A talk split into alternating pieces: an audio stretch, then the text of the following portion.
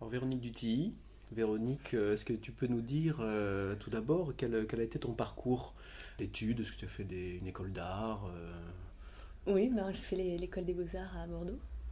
Voilà, donc j'ai suivi les, les six ans, vu que euh, je suis restée six ans donc, dans cette école. D'accord. Et, et, pendant tes, tes études, est-ce que ta, ta pratique artistique a évolué? Est-ce que tu es passé d'un médium à un autre ou, Alors oui, exactement. C'est vrai que c'était une école où on avait la chance d'avoir euh, énormément de moyens et euh, notamment euh, donc il y avait beaucoup de beaucoup d'ateliers différents où on pouvait apprendre beaucoup de choses. Donc c'est vrai que je me suis pas privée. Donc donc je faisais justement des, des, prises de son comme ça avec des petites des petites scènes, enfin des petites histoires, des feuilletons quoi, petits, des petits feuilletons.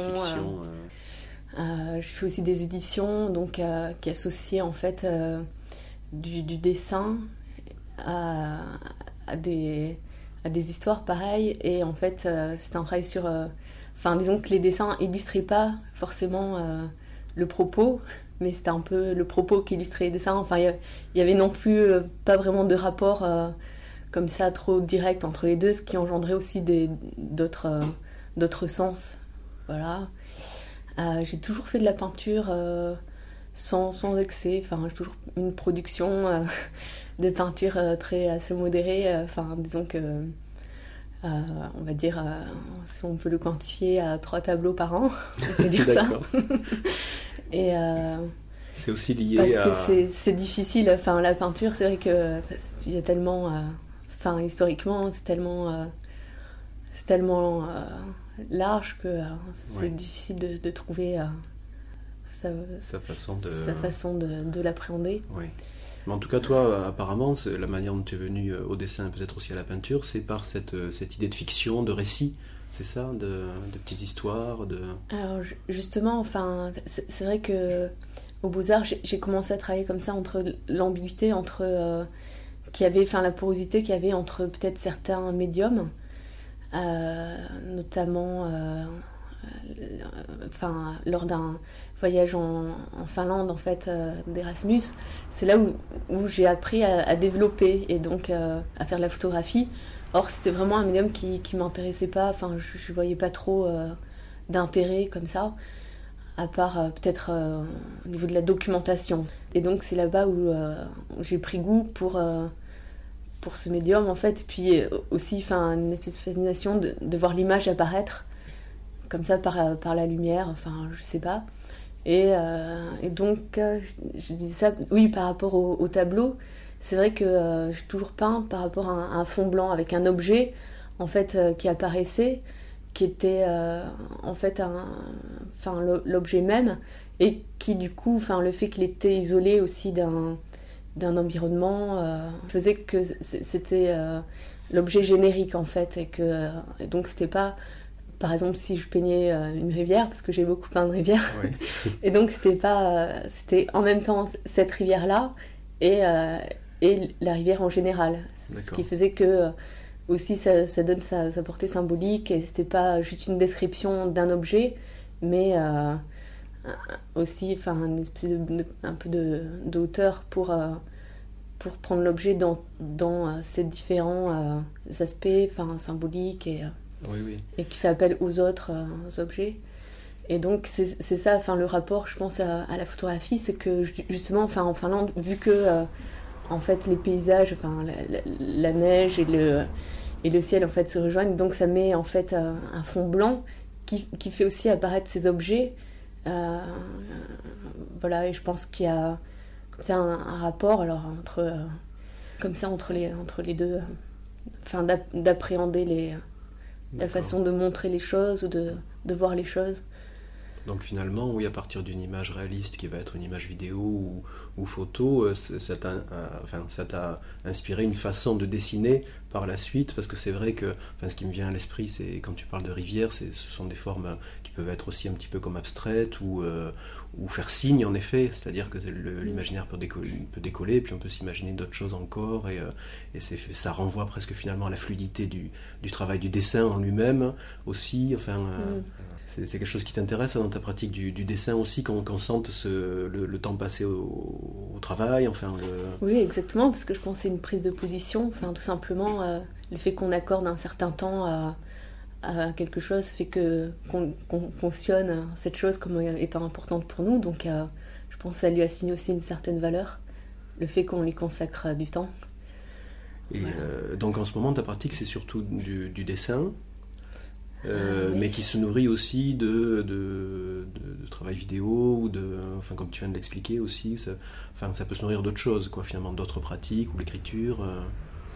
Euh. Euh, là, en fait, le dessin, là, en fait, je suis plus en train de, travailler la peinture justement, en, sachant que ce qui m'intéressait, enfin, dans ces histoires de rivière aussi, c'est c'est aussi une, une histoire du, du reflet et comment les conditions par lesquelles l'image apparaît et donc c'est ça, enfin, c'est la luminosité et, euh, et euh, donc la lumière qui soit fait apparaître euh, la, surface, soit fait apparaître des choses plus en profondeur. Et d'ailleurs, enfin, ces, ces variations, enfin, ces, variations lumineuses qui, qui, qui m'intéressent. Enfin, et, en fait, c'est marrant, c'est un peu des, des, prises de, de, conscience qui viennent lentement. Et puis euh, aussi, j'avais un tableau qui, que j'ai beaucoup aimé, c'était au Danemark, un petit musée de, de, tableaux assez anciens.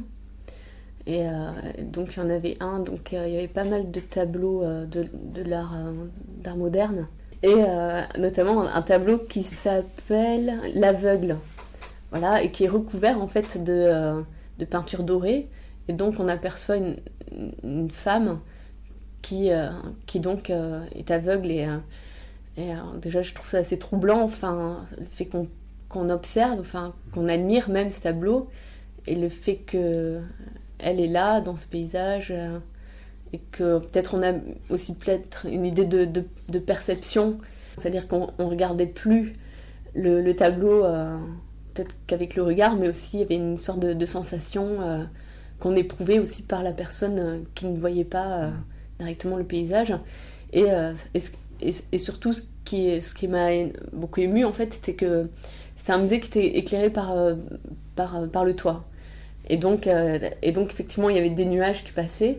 Et comme le fond était comme ça en, doré, ça, fait que, à chaque fois, à chaque seconde, il, changeait et ça faisait apparaître les volumes et, et les formes différemment, les couleurs et ça le rendait vivant euh, et euh, donc euh, enfin chose que je fais jamais normalement j'ai acheté l'affiche la carte postale et tout ça. Et bon ça effectivement ça, ça marchait pas. Et et enfin voilà je crois que c'est quelque chose qui qui, qui, qui, fait que que, que, que aussi il y a un travail de, de la surface en fonction de justement enfin la, la réception de la lumière et de rendre les choses vivantes par, euh, par la lumière. C'est pour ça aussi que, que du coup, enfin, le contexte d'exposition est important vu que, euh, vu que, ça, enfin, que je consomme mes tableaux qui peuvent montrer que à la lumière du jour, sinon effectivement euh, on n'en a qu'une seule vision.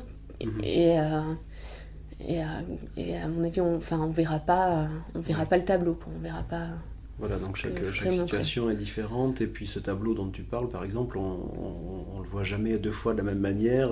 comme l'eau d'une rivière, c'est jamais deux fois la même qui passe. Il y a quelque chose dans ton travail de, l'ordre de la, du singulier, de, l'expérience comme ça unique à chaque fois et à renouveler. Alors est-ce que tu peux nous, nous, dire deux mots de ce que tu vas présenter ici à suivre? En fait, je vais montrer trois pièces euh, picturales. Je, je, regarde en fait là où elles vont être. Et justement, enfin, Justement, donc il y a de l'éclairage par le toit, donc ça c'est euh, super.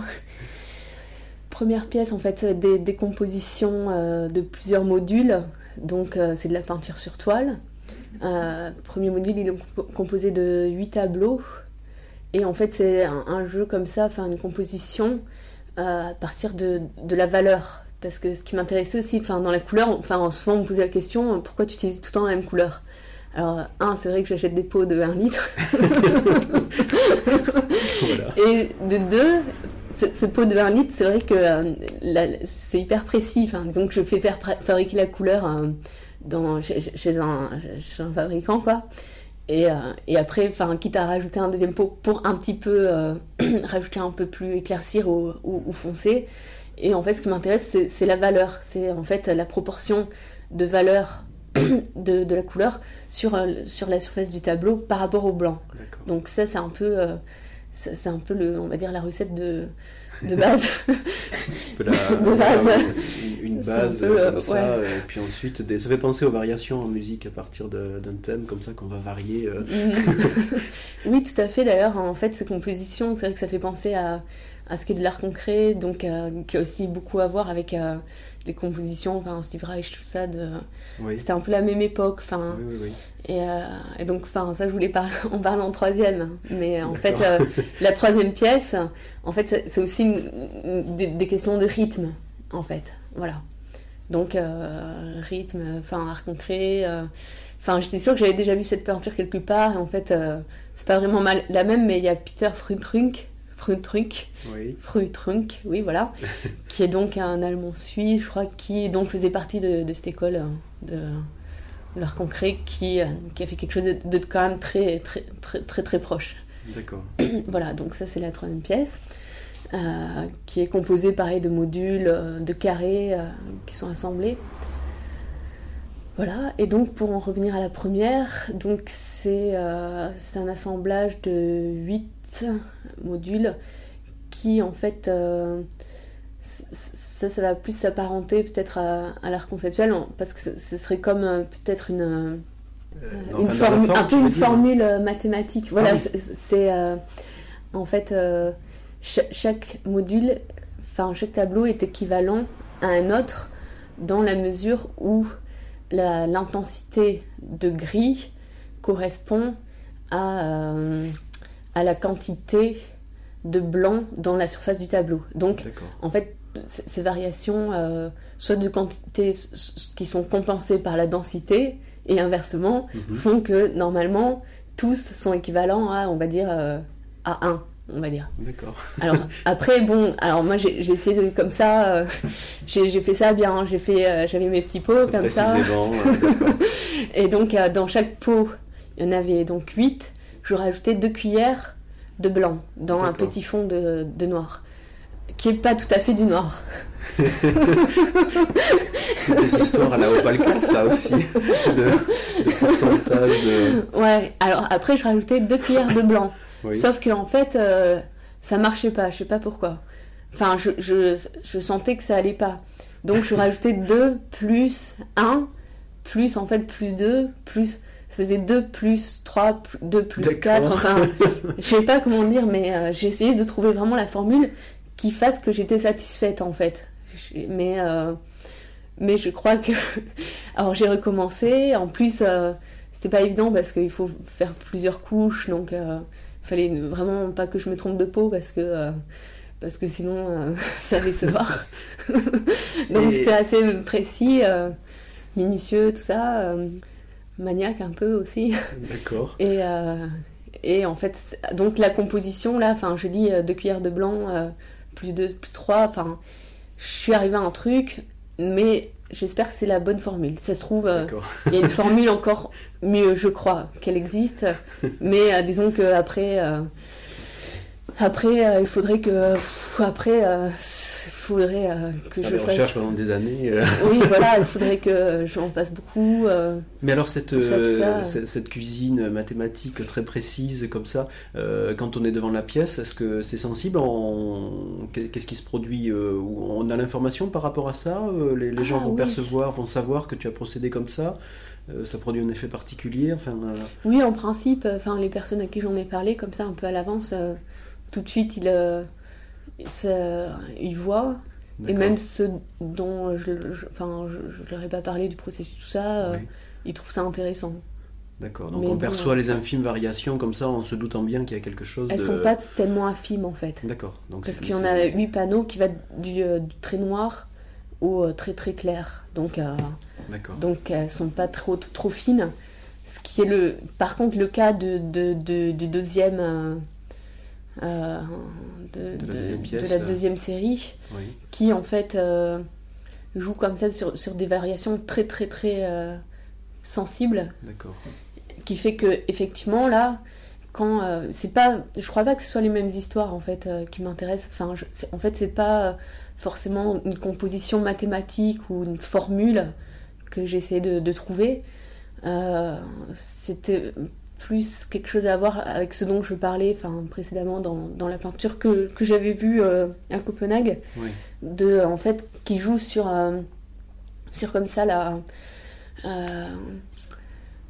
en fait, voilà, enfin, c'est des, des, variations subtiles d'une couleur gris un peu teintée qui et donc c'est des séries de, de, quatre morceaux comme ça qui sont séparés qui pourraient enfin il pourrait y en avoir euh, énormément comme ça qui se mhm. continuent et en fait quand, quand, il fait assez sombre euh, il y a une couleur uniforme et quand il y a un peu de lumière en fait les couleurs apparaissent et on, on perçoit chaque couleur de chaque tableau en fonction de sa place dans la série donc on va avoir par exemple la même couleur dans la série A et dans la série C par exemple, mhm. mais on va pas l'apercevoir, la, la, voir pareillement parce que euh, enfin les couleurs qui seront à côté de, elle euh, seront un peu différentes. Et en fait, et, ça on va le percevoir toujours euh, de, manière, de manière changeante en fonction de aussi les changements de, atmosphériques de lumière dans la, dans, la, journée quoi. Voilà, donc, donc je crois que c'est pas c'est pas les mêmes préoccupations, enfin, c'est pas les mêmes, euh, les, mêmes enjeux ou les. Il se passe pas les mêmes choses en fait.